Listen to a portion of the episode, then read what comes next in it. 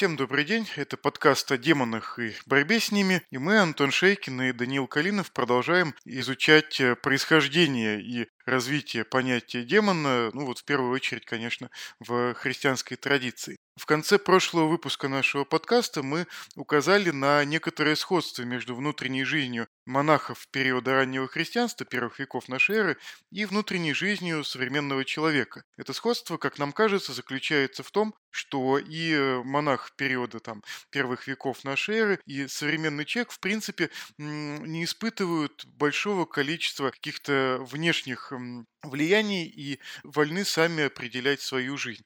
И вот эта вот внутренняя свобода может быть как э, преимуществом, так и недостатком в том смысле, что человек э, сам вынужден организовывать свою жизнь и определять ценности, по которым он должен существовать.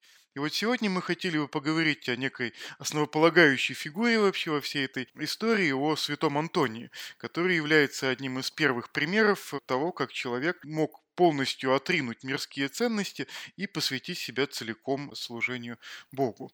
Мы попытаемся рассказать э, его историю ну, с более-менее современных позиций и сравнить события, которые описаны в житии святого Антония, с картиной развития человеческой психики, нарисованной неким не очень известным польским психологом э, Казимиром Домбровским в его теории развития психики, которая называется теорией позитивной дезинтеграции. Ну и вот э, начать, видимо, стоит с того, а кто же все-таки был такой э, Святой Антоний и почему это одна из центральных фигур в истории раннего христианства.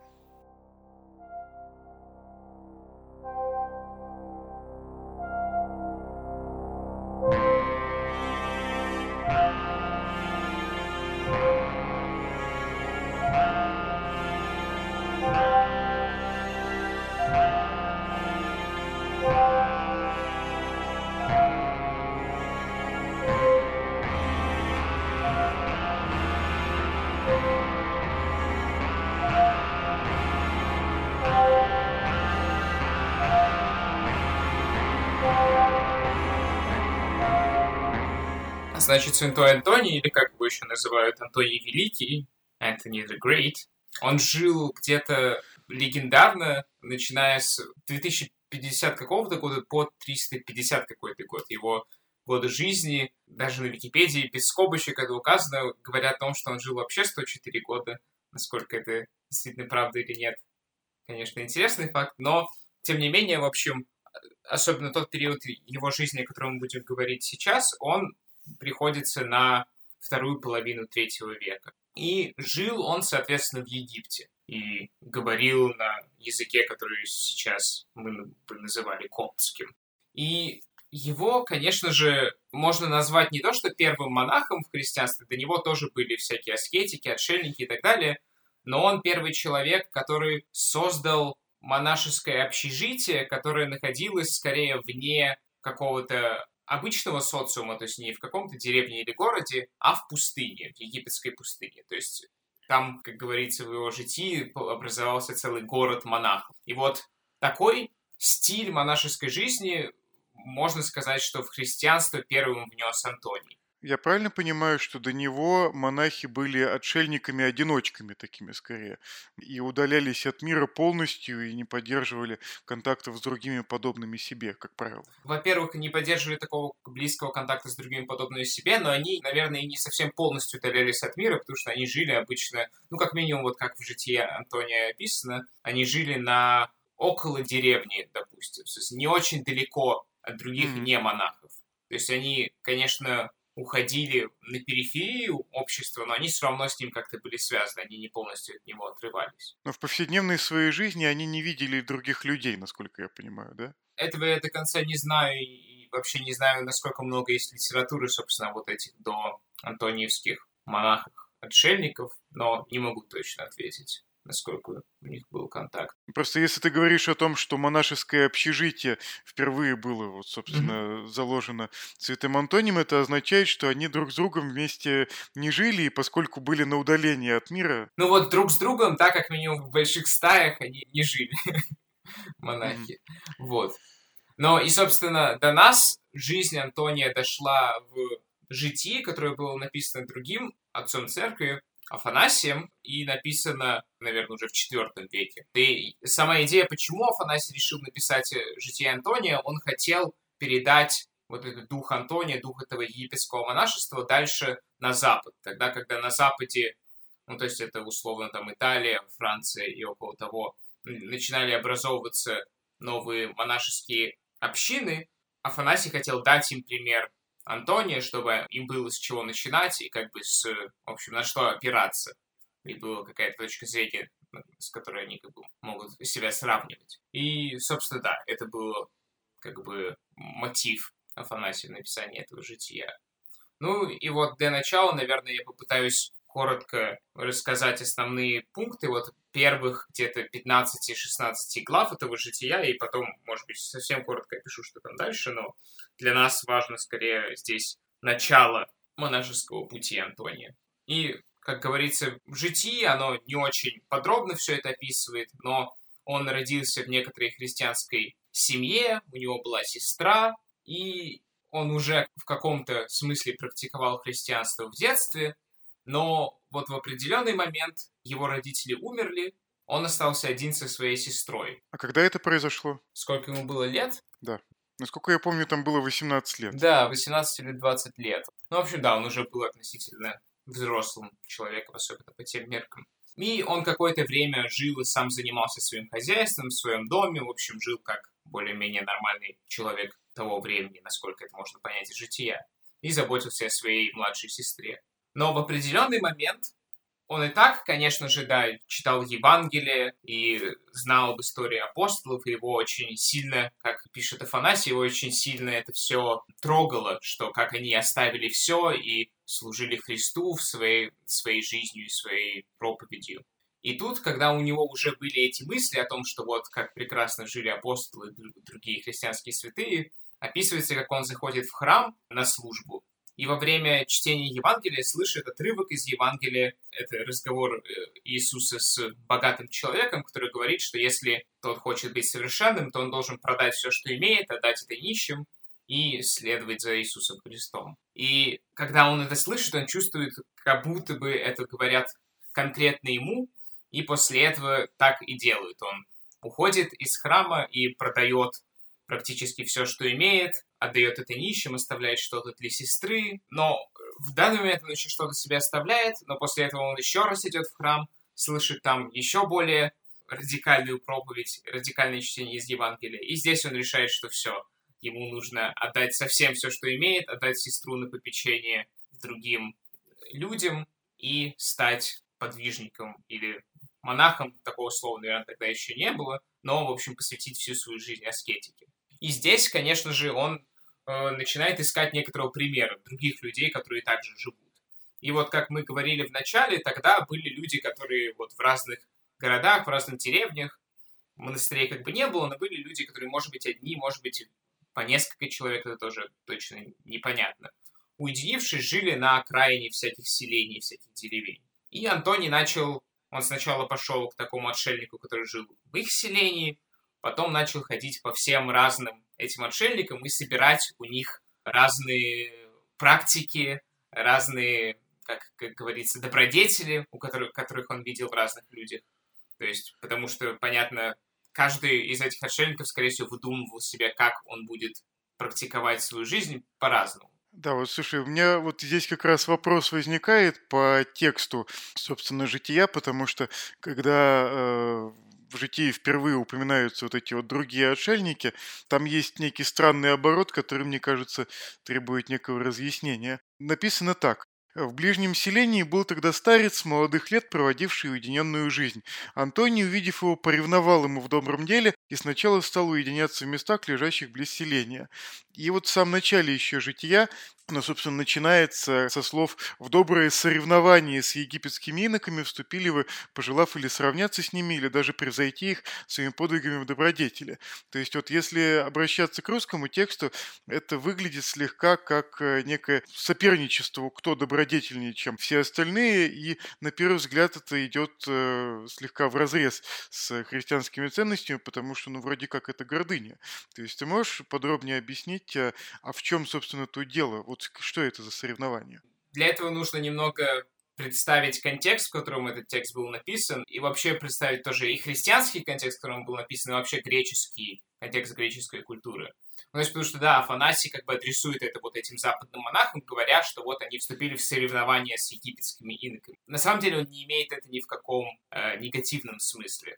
То есть, сначала можно представить себе, как в Греции культура спортивных соревнований, она не обязательно предполагала соревнования в том смысле, что один хочет как-то показать что он лучше другого. Скорее, ну вот это, это опять же можно видеть, например, у Платона. В... То есть не, это не о превосходстве, а об искусстве скорее? Ну вот в Платоне, в Пире, ну где вот эти диалоги о эросе и любви, э, один из первых монологов о любви, это о том, что вот если два молодых человека любят друг друга в Пире, то они подстегивают друг друга к тому, чтобы быть лучше.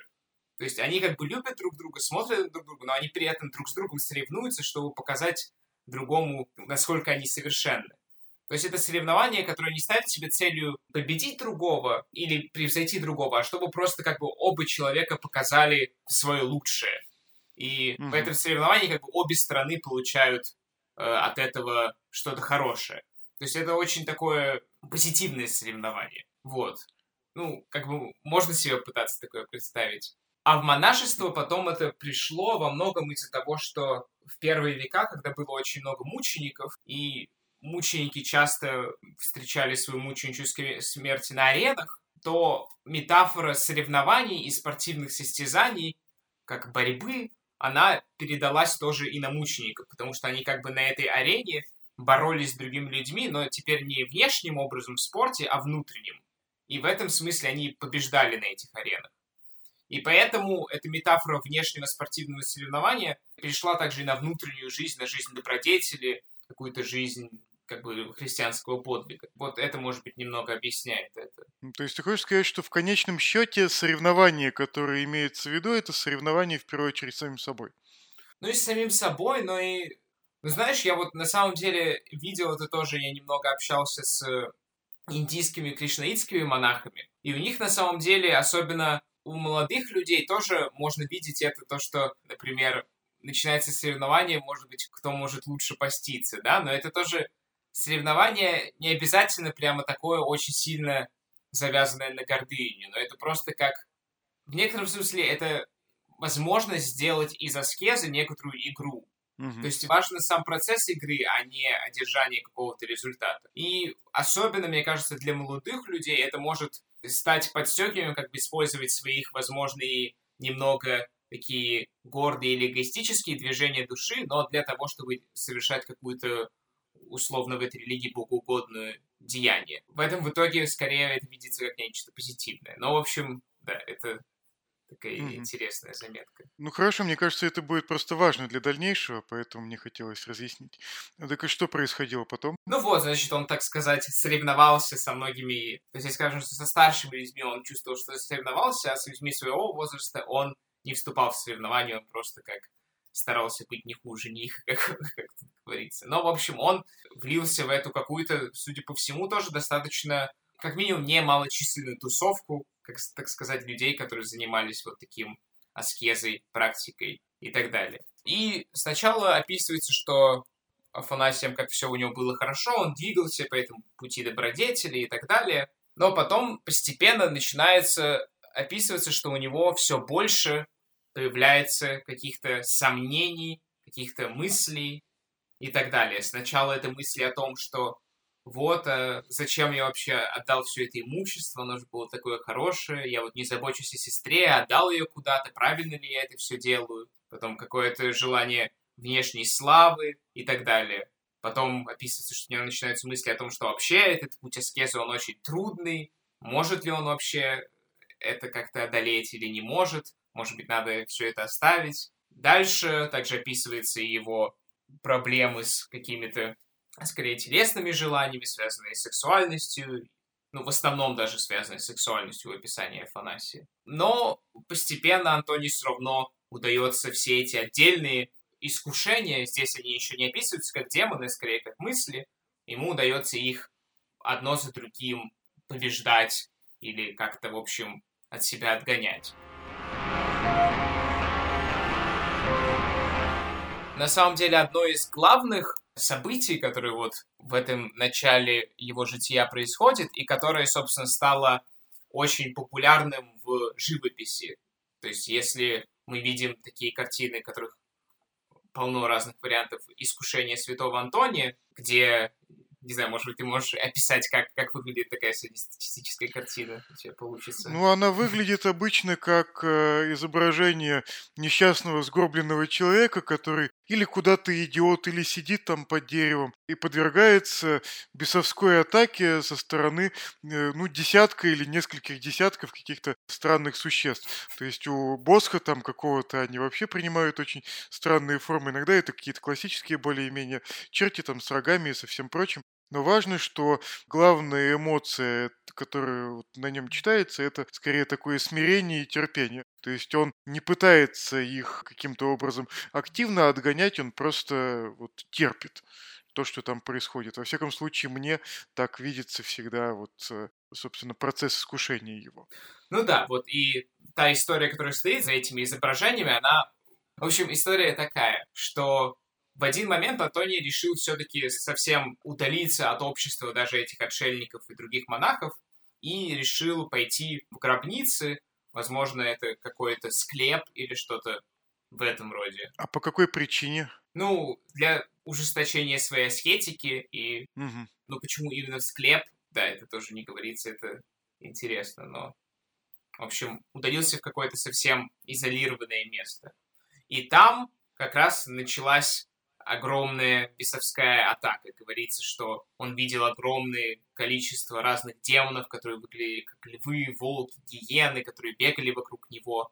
При этом они не могли его укусить там или что-то сделать, но эти образы вызывали огромные страдания в его теле, то есть прямо физическую боль. И единственное, что он мог сделать, он даже там уже не мог стоять, он просто лежал там на земле, и при этом видел, как вокруг него кружатся эта стая чертей, которые ужасно его мучают, но при этом говорил внутренне, что все равно, если вы можете что-то со мной сделать, то делайте, мне все равно, что я отдаю себя полностью волю Божью и не буду от вас никак защищаться. И вот он долго это переживает, и в одно мгновение происходит, что он видит, как будто все стены и весь потолок того места, где он был, исчезает, и он видит свет, и в этом свете видит сходящего к нему Христа, и все эти демоны разом исчезают. И здесь тоже происходит очень интересный диалог между Христом и Антонием. Антоний спрашивает его, где ты был, почему не явился вначале, чтобы прекратить мои мучения?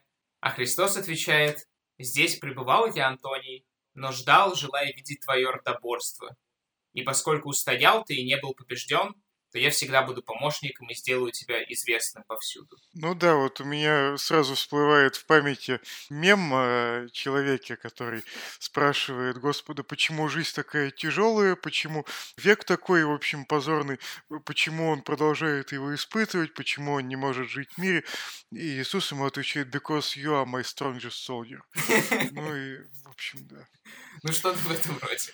То есть это такая глубокая традиция за этим мемом стоит, да? Ну, возможно, но мне кажется, это, опять же, когда мы поговорим об этом с точки зрения дезинтеграции, тоже будет понятнее, почему, mm-hmm. почему он может так, такое сказать. Ну и вот на некоторых, на некоторых из изображений этого искушения Святого Антония, например, на той картине, которая на алтаре Грюневальда, там тоже видно, как вдалеке, вверху есть такая далекая фигура Христа, которая постепенно подходит к Антонию, хотя вокруг еще демоны. То есть иногда это тоже появляется.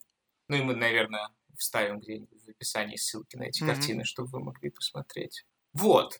Ну и дальше происходит еще одна ступень развития Антония. После этого кажется, что он стал как-то каким-то образом внутренне намного более сильным, и после этого переживания он решает уйти в еще более глубокое затворство, он уходит в какое-то непонятное, что это, возможно, это колодец, возможно, это еще что-то, просто какое-то тоже затворенное место, куда он никого не пускает, живет там только на хлебе и воде, который при этом туда только два раза в год ему приносит хлеба на полгода. Вот. И он там, как говорится, 20 или 25 лет. Около 20 лет провел так Антоний, да. То есть он 20 лет сидит в уединении в этом месте. И говорится, что люди, которые рядом иногда находятся, видят, чувствуют, что как будто там какие-то разговоры происходят, какой-то шум постоянный и так далее, и что Антоний постоянно там как-то воюет с демонами. Но при этом, когда Антоний потом тоже описывает эти 20 лет, уже больше не происходит такого, что эти демоны наносят ему какую-то боль или страдание. Скорее, это уже становится каким-то достаточно, хотя и все равно требующим усилий, но более простым каком-то смысле процессом. То есть он постепенно воюет 20 лет со всеми возможными демонами. И уже после этих 20 лет он выходит из этого уединения, и после того, как он выходит из этого уединения, он начинает основывать монашеские общины, уходит вместе с другими монахами в пустыню, там создает какой-то уклад их жизни, и дальше огромная часть этого жития Антония посвящена большой-большой монологу, который в один момент Антоний как бы э, учит всех вот присутствующих монахов, где он описывает, как нужно бороться с демонами и так далее. То есть кажется, что с этого момента Антоний больше как бы не так много старается о своей индивидуальной жизни, а начинает учить и отдавать как бы плоды своей мудрости другим людям и, собственно, очищает эту пустыню и делает ее домом для монашества. Вот, ну, это, наверное, все, что я хотел более-менее рассказать про Антония. Ты хочешь что-то добавить еще? Вообще да. Я так понимаю, там э, не говорится, каким образом э, Господь даровал ему вот э, этот самый дар убеждения. Там в самом конце вот этого описания борьбы Антония с демонами говорится, что он 20 лет сидел вот, собственно, в этой пещере, но Господь даровал Антонию благодать слова. И, собственно, Антоний убедил многих избрать иноческую жизнь. Если честно, все-таки не очень понятно, как за 20 лет сидения в отшельничестве можно не утерять навыки вообще с людьми-то разговаривать. Неужели он все это время отбивался от демонов, э, скажем так, словесно? Ну вот там говорится, что он разговаривал с ними, там другие слышали. Но мне кажется, вообще человек, который 20 лет просидел в пещере и при этом не сошел с ума, он будет обладать каким-то действием на других людей, потому что, я думаю, это будет заметно по нему. Э, ну, на, ну, наверное, наверное. Ну вот еще последнее, наверное, что я хотел бы спросить, это о восприятии, собственно, демонов. Вот там в этом ключевом моменте он описывает их как, э, ну, точнее, Афанасий, автор mm-hmm. жития, описывает демонов, осаждавших Антония, как м- неких животных, которые там бегали, его как-то стращали. А вот действительно ли Антоний воспринимал вот всех этих демонов как нечто внешнее, как какие-то посторонние сущности, которых можно увидеть и потрогать? Вот это, мне кажется, важно. Ну вот это да, это интересный вопрос, почему Афанасий выбирает именно такой язык, потому что есть еще письма Антония, которые консенсус по ним тоже не то чтобы полностью ясно, что именно Антоний их написал, но есть академические исследователи, которые считают, что действительно это письма Антония, и в них он говорит, что, конечно же, демоны нам никогда не появляются чувственно, а то, что они используют наши тела как свои тела. То есть они в первую очередь появляются как мысли, и через монахов, используя их тело, собственно, появляются в мире чувства. Но сами, э, у самих у них нет чувственных тел. И как, конечно, это соединить с тем, как здесь описывает Афанасий этих демонов, почему такая разница, мне кажется, это лучше даже отдельно будет обсудить, но то, что здесь это как бы не так все просто, это не просто какие-то там физически существующие монстры, которые бегают вокруг Антония. Сущность в виде гномика, да? Да, это как минимум все не так просто, как, как у Афанасия кажется иногда сначала, что это просто какие-то непонятно mm-hmm. что-то. То есть, э, если верить, собственно, ну, если можно это назвать первоисточником, то демоны — это некие части нашей души или что-то, что может занимать части нашей души угу. и использовать их в своих каких-то целях. Ну и даже через это части нашего тела, так сказать. То есть угу. использовать наше тело для своих целей. А, ну вот, собственно, в начале об этом и была речь, что э, вот были у него какие-то проблемы с вожделением, mm-hmm. которые он все-таки сумел преодолеть.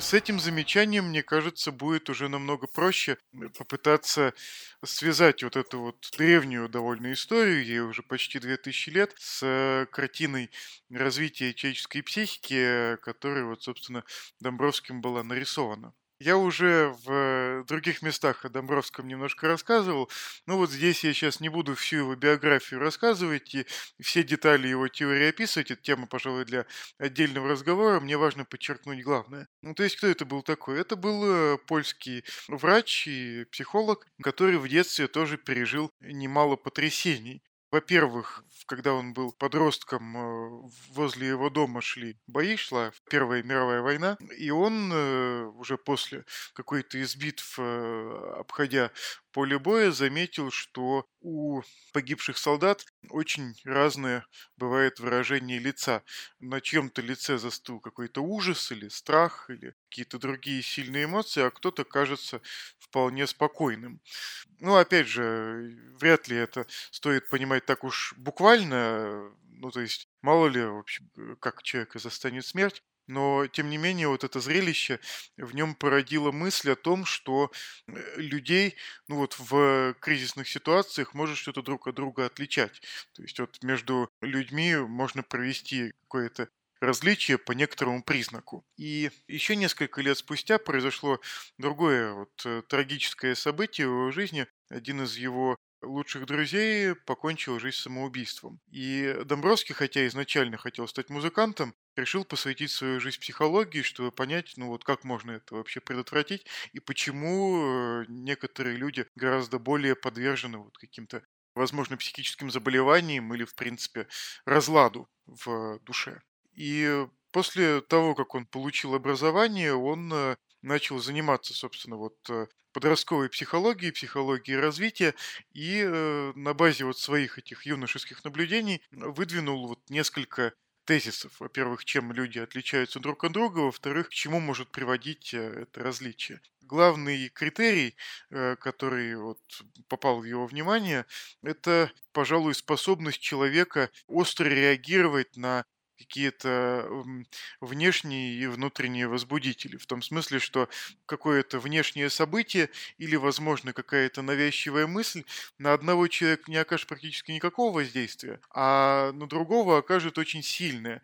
То есть э, это может быть э, как э, ссора с каким-то близким человеком, как вот эм, какое-то внешнее бедствие, так и э, внутренний разлад, то есть э, какая-то смута в душе, связанная с тем, э, что человек не понимает, что ему делать, например. И вот это вот свойство Домбровский назвал гипервозбудимостью. Вот на английский его переводит как overexcitability. И на основе вот, наличия у людей вот этого качества Домбровский выдвинул гипотезу, что те, у кого она есть, могут переживать некий э, очень травматичный процесс развития, который э, в перспективе может человека очень э, далеко продвинуть в его ну, вот, духовном развитии и обеспечить ему гораздо большую устойчивость к различным внешним факторам. Да?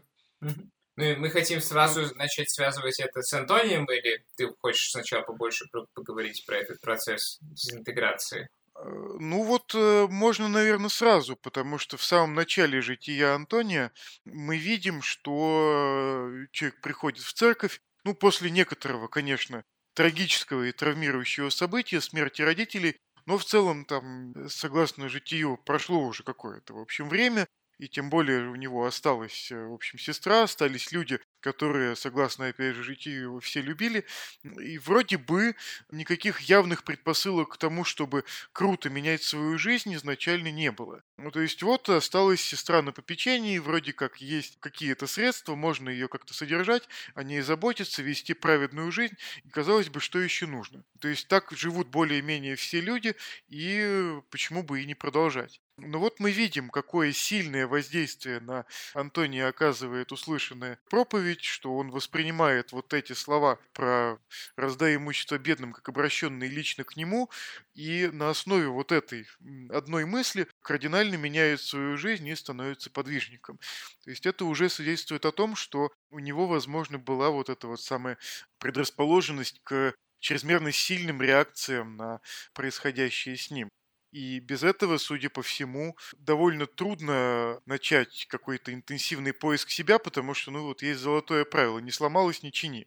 То есть, если человек э, способен от малейшего колебания там, каких-то внешних условий приходить в разлад с миром и с самим собой, здесь скрывается, в общем, потенциал к развитию, потому что человек учится приспосабливаться вот к этим меняющимся внешним условиям. Если у него этого механизма приспособления нет, то э, он живет более стабильной жизнью, но если вот его жизнь меняется невероятно сильно, то ему уже довольно трудно с этим совладать, потому что он не привык как-то вот реагировать на изменения и вот понимать, вот, как ему самому нужно измениться.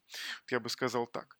И вот потом действительно можно попытаться посмотреть, что с человеком происходит, когда вот он начинает находиться в некотором таком возбужденном состоянии. Вот ты правильно совершенно, как мне кажется, сказал о том, что можно пытаться использовать какие-то свои казалось бы, греховные побуждения, ну, например, гордыню, да, или желание соперничества в качестве такого стимула к саморазвитию. Мгм. То есть можно пытаться им просто потворствовать и слепо делать все, что они говорят, но вот у Антония на тот момент уже была четко обозначена цель. То Мгм. есть он благодаря этой проповеди увидел вот тот идеальный образ себя, к которому он хотел бы стремиться. Мгм. И вот мне кажется, здесь важно подчеркнуть, что этот идеальный образ себя был все еще сформирован его воспитанием. То есть это, пожалуй, э, ну вот как, опять же, как мне кажется, ты можешь со мной не согласиться, это просто превосходная степень того, э, ну вот э, чему вот каждого человека и учат в детстве. Вот, То есть нужно следовать христианским правилам поведения, ну вот, а если Христос говорит, что нужно раздать все бедным, то почему бы и не пойти на это, казалось бы, ну а что мне терять, если у меня вот жизнь уже так вот изменилась. Вот. И после того, как у человека вот четко обозначены и видны для него эти цели, становится гораздо проще решать, что хорошо, а что плохо. То есть вот э, главное понятие психологической теории Домбровского, собственно, дезинтеграция, это распад личности, э, частичный или там полный, э, связанный с тем, что существующая система ценностей не позволяет человеку ответить на вопросы, что же ему сейчас делать.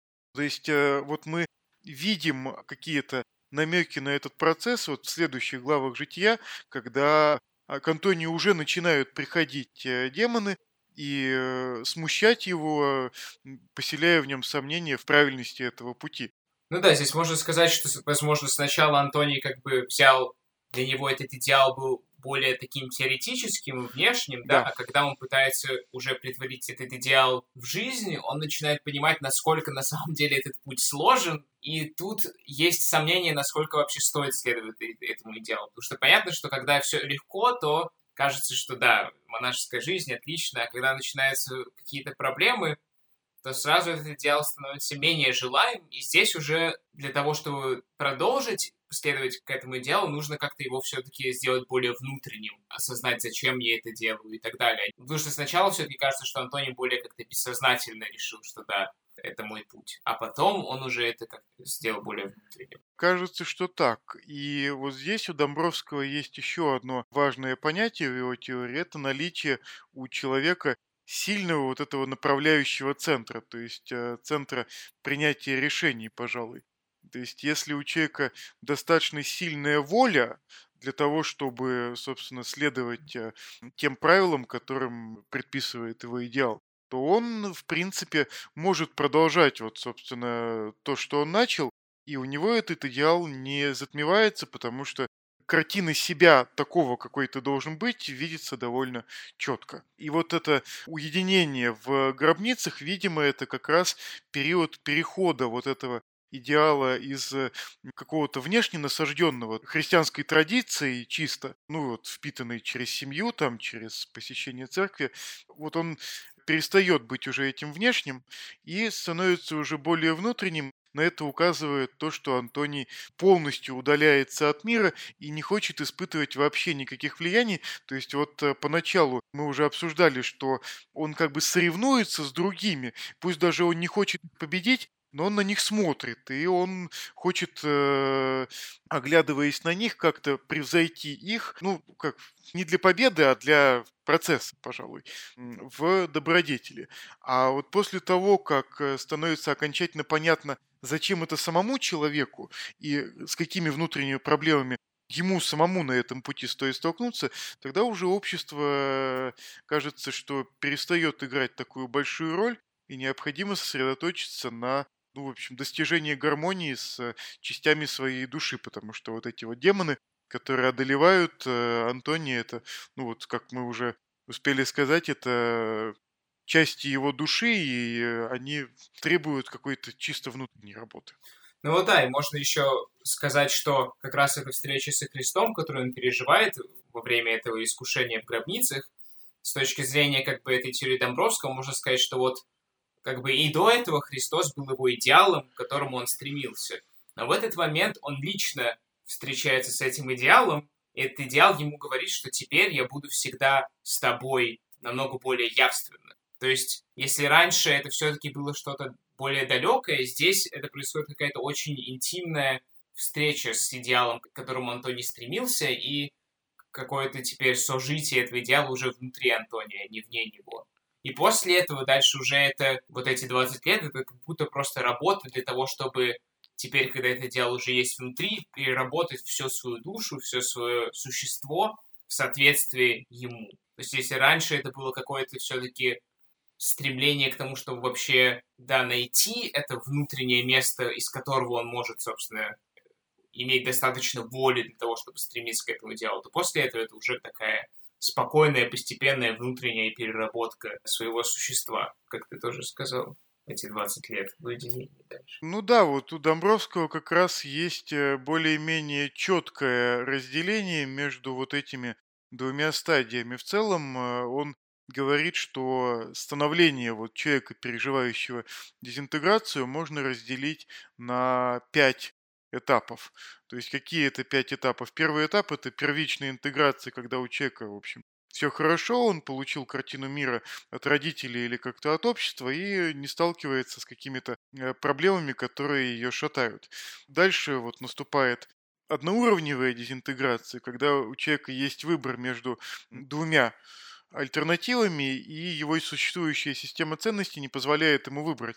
То есть это ситуация буриданного осла, когда человек э, вынужден выбирать между левым и правым. И если ни одно из них не лучше другого, это ужасная ситуация, потому что, ну, выбор, про который я говорю, это не выбор там съесть э, бутерброд или съесть конфетку это выбор какой-то мировоззренческий, жизненный.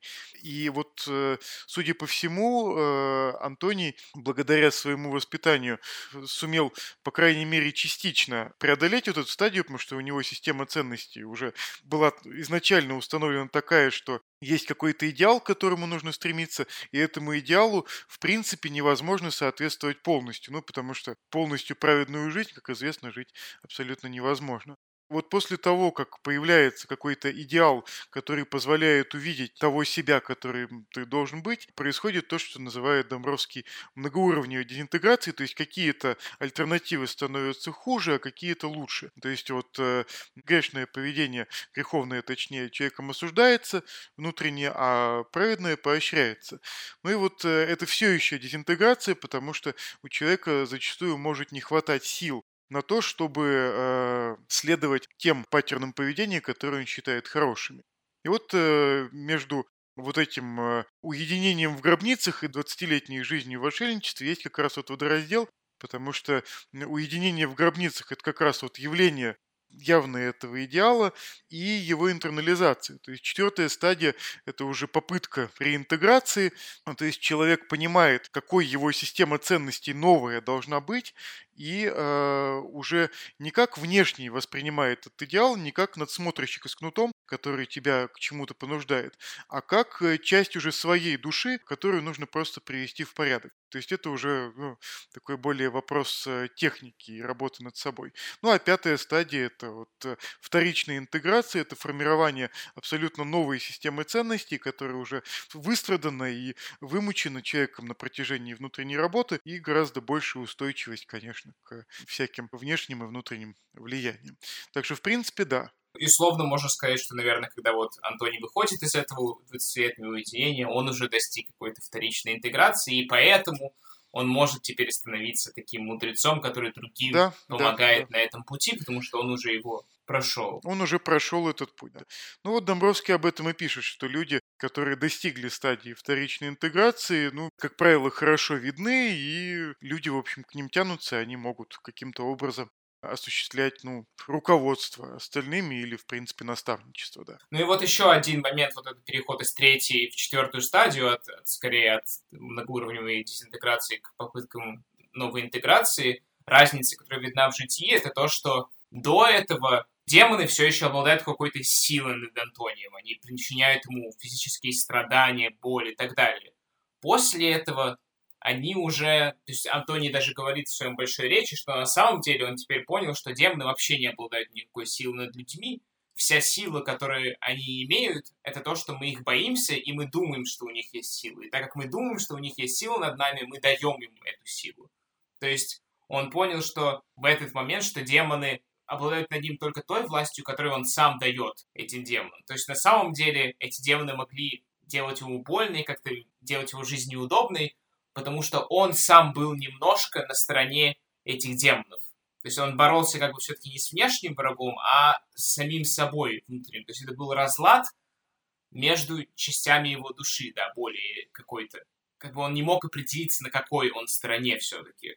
То есть следует он этому идеалу или нет? Да, вот мне кажется, это важно связать с тем, о чем ты говорил на прошлом, собственно, нашем выпуске, о том, что основной метод работы демонов это, собственно, примешивание лжи к правде.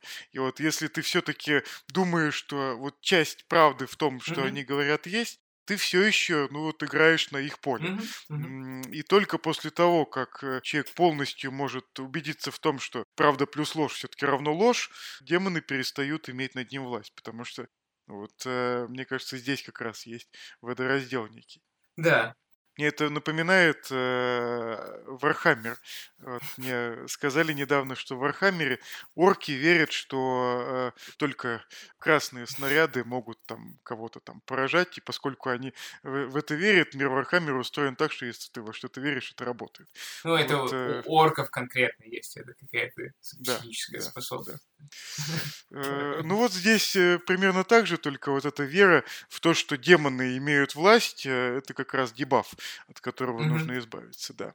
Ну и, может быть, можно закончить, собственно, на той мысли, что вот почему мы вообще, собственно, решили взять Антония и позитивную дезинтеграцию, какую-то современную психологическую теорию. И, возможно, можно сказать, что, ну вот, как бы в описании позитивной дезинтеграции, мне кажется, достаточно легко многим современным людям найти себя в какой-то мере. В смысле, весь этот поиск идеала, поиск того, что на самом деле мне нужно делать со своей жизнью и так далее, это достаточно актуальная проблема. Но связывая это с монашеством, мы можем увидеть, что на самом деле в некотором смысле вся монашеская деятельность — это осуществление некоторой контролируемой позитивной дезинтеграции.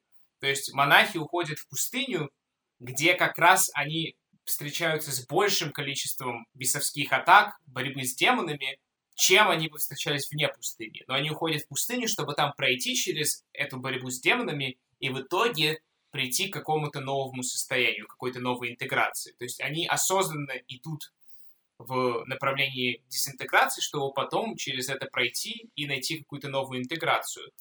А, соответственно, монашеская литература и монашеские уставы содержит в себе объяснение о том, как можно нам более-менее... Управлять, видимо. Ну, насколько возможно безболезненно пройти через эту дезинтеграцию. То есть монашеская литература — это описание того, какие советы можно дать человеку, чтобы эта дезинтеграция прошла ну, насколько возможно гладко. И поэтому, мне кажется, мы можем найти какие-то интересные советы, которые возможно, будут важны для каких-то, в общем, для современных людей именно в, части монашеской литературы, потому что то, что они описывают, это на самом деле вот эти процессы дезинтеграции и реинтеграции, через которые многие люди сейчас проходит. Да, ну вот может возникнуть вопрос, а что же конкретно там написано? То есть современному человеку довольно трудно читать, вот, собственно, монашескую литературу, особенно там раннего христианства периода. Поэтому, ну вот, наверное, наша задача mm-hmm. в том, чтобы как-то перевести э, вот эти методы, которые тогда еще были изобретены, на более приятный современному э, человеку язык и более понятный. Ну и не то, что это только наша задача, в смысле, мно... конечно, многие конечно. люди сейчас этим занимаются, но мы хотим поделиться да. Да, наш, с нашим слушателями тоже. Ну вот мы э, продолжим в следующих выпусках обсуждать, какие, собственно, приемы контроля этой самой дезинтеграции существуют и с какими опасностями человек, который уже вступил на этот путь, может э, столкнуться. Ну а на сегодня все. Всего хорошего всем, кто нас слушал.